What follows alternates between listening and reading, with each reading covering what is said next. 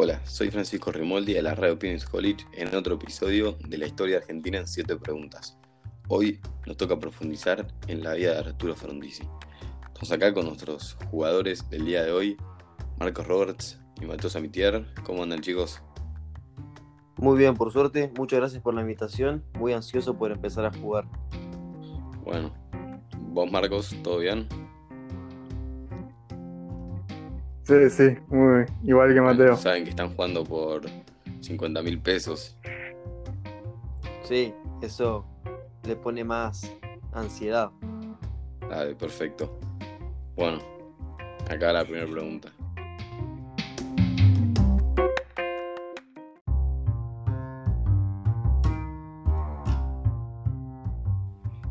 Mateo, la primera pregunta es para vos. ¿En qué fecha y en qué año llegó a la presidencia Arturo Frondizi? Es con opciones. A ver. 17 de mayo de 1957, 4 de junio de 1958, 27 de abril de 1957 o 1 de mayo de 1958. Descarto las opciones que son de 1957 y me inclino por 1 de mayo de 1958. Perfecto, Mateo, tu respuesta es correcta. Ahora, Marcos, ¿en qué año y en qué fecha fue derrocado por un golpe de Estado militar Arturo Frondizi? También hay opciones. 31 de marzo de 1962, 1 de abril de 1962, 29 de marzo de 1962 o 24 de marzo de 1962.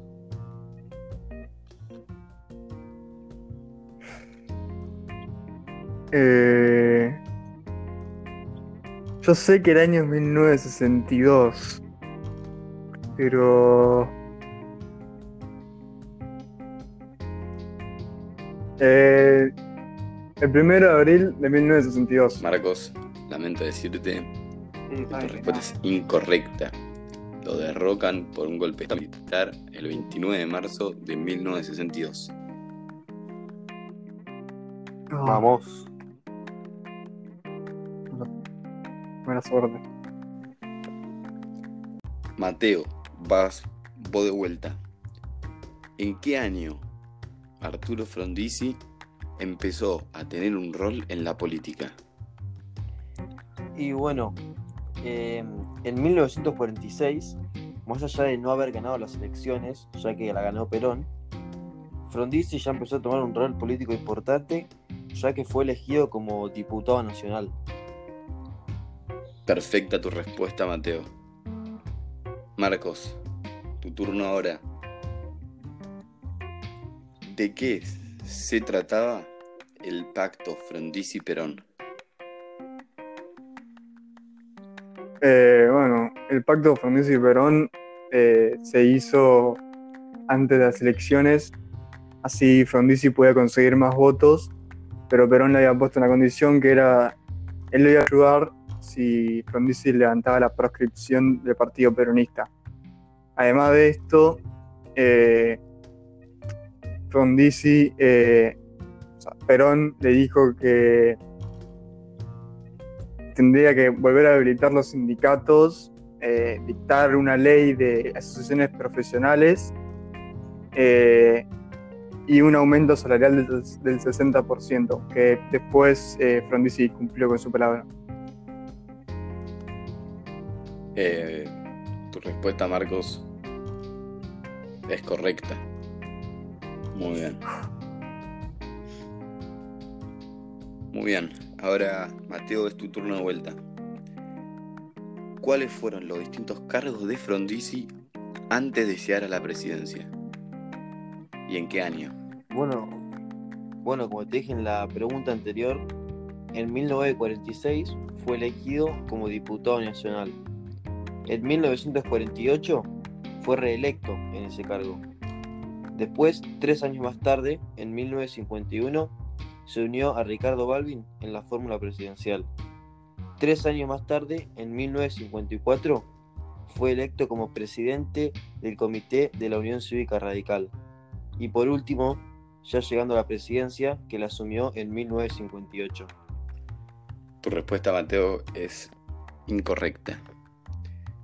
En Uh. 1956 fue reelecto como presidente de la Unión Cívica Radical.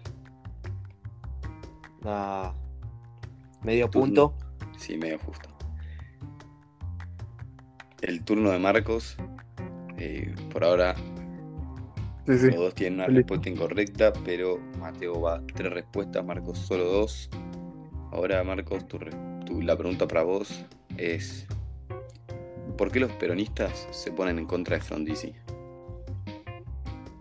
Eh, bueno, eh, los peronistas se pusieron en contra de Frondizi porque en ese momento había una crisis económica y Frondizi tuvo que hacer un par de decisiones que afectaron bastante el área laboral.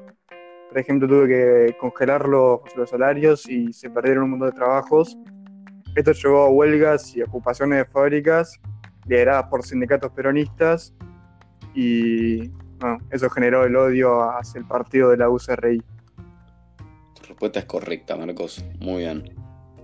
Volvemos al turno de Mateo. Ahora sí, los dos tres respuestas, solamente una incorrecta. Está mostrando un buen desempeño. Eh, Mateo, ¿cuál fue la característica principal del gobierno de Frondizi? Bueno, su gobierno estuvo caracterizado por un viraje ideológico inspirado por Rogelio Frigerio, hacia un tipo de desarrollismo menos impulsado desde el Estado y más orientado al desarrollo de la industria pesada como consecuencia de la instalación de empresas multinacionales. Tu respuesta es correcta, Mateo. Muy bien. Ahora sí. Marcos, tu turno de responder. ¿A qué partido político pertenecía Frondizi una vez que ya estaba en el poder? ¿Y cuál era su punto de vista? Eh, Frondizi pertenecía al partido de la UCRI, a la Unión Cívica Radical, y su punto de vista era, era, tipo, era como de izquierda, pero no completamente, sino más como un nacionalista de izquierda. Correcto, Marcos. Muy buena respuesta. Bueno, Mateo. A ver, Sí. ¿Qué creía Frondizi acerca de las empresas petroleras en la nación y qué hizo al respecto? Bueno, Frondizi estaba muy en contra del manejo de estas empresas petroleras en la nación, por lo que decidió escribir un libro de denuncia en contra de ello, para manipular su descontento. Eh, terminó siendo una muy buena idea por parte de él, ya que le sirvió para ganar reputación, dado que este libro fue uno de los más vendidos, por no decir el más vendido del momento, lo cual le sirvió para hacerse más conocido y ganar, como dije, reputación. Muy buena respuesta, Mateo. Tu respuesta es correcta. Muy bien. Vamos. Bueno, Marcos, tu turno. La pregunta para vos, Marcos, es: ¿En qué consistía el plan Conintes? Eh, el plan Conintes eh, consistía en permitir a las Fuerzas Armadas responder hasta estos, a estos ciertos conflictos laborales eh, de una forma agresiva y represivamente. Muy bien, Marcos. Muy bien, tu respuesta es correcta.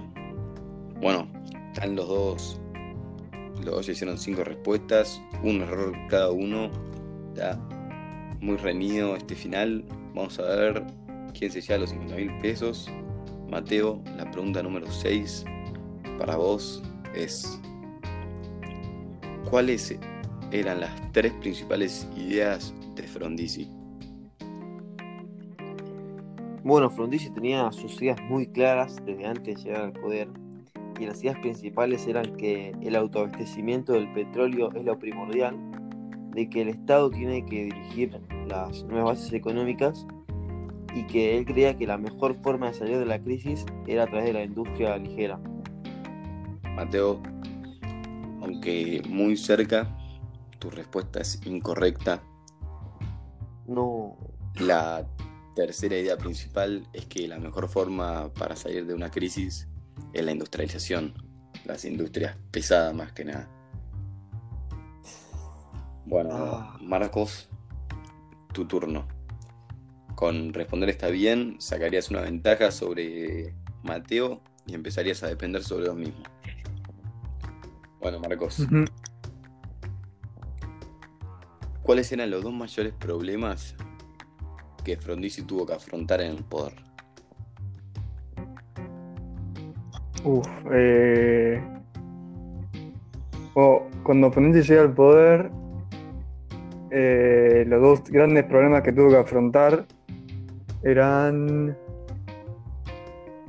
eran qué hacer con las masas opositoras y cómo resolver el problema económico que había, que había dejado el derrocamiento de Perón.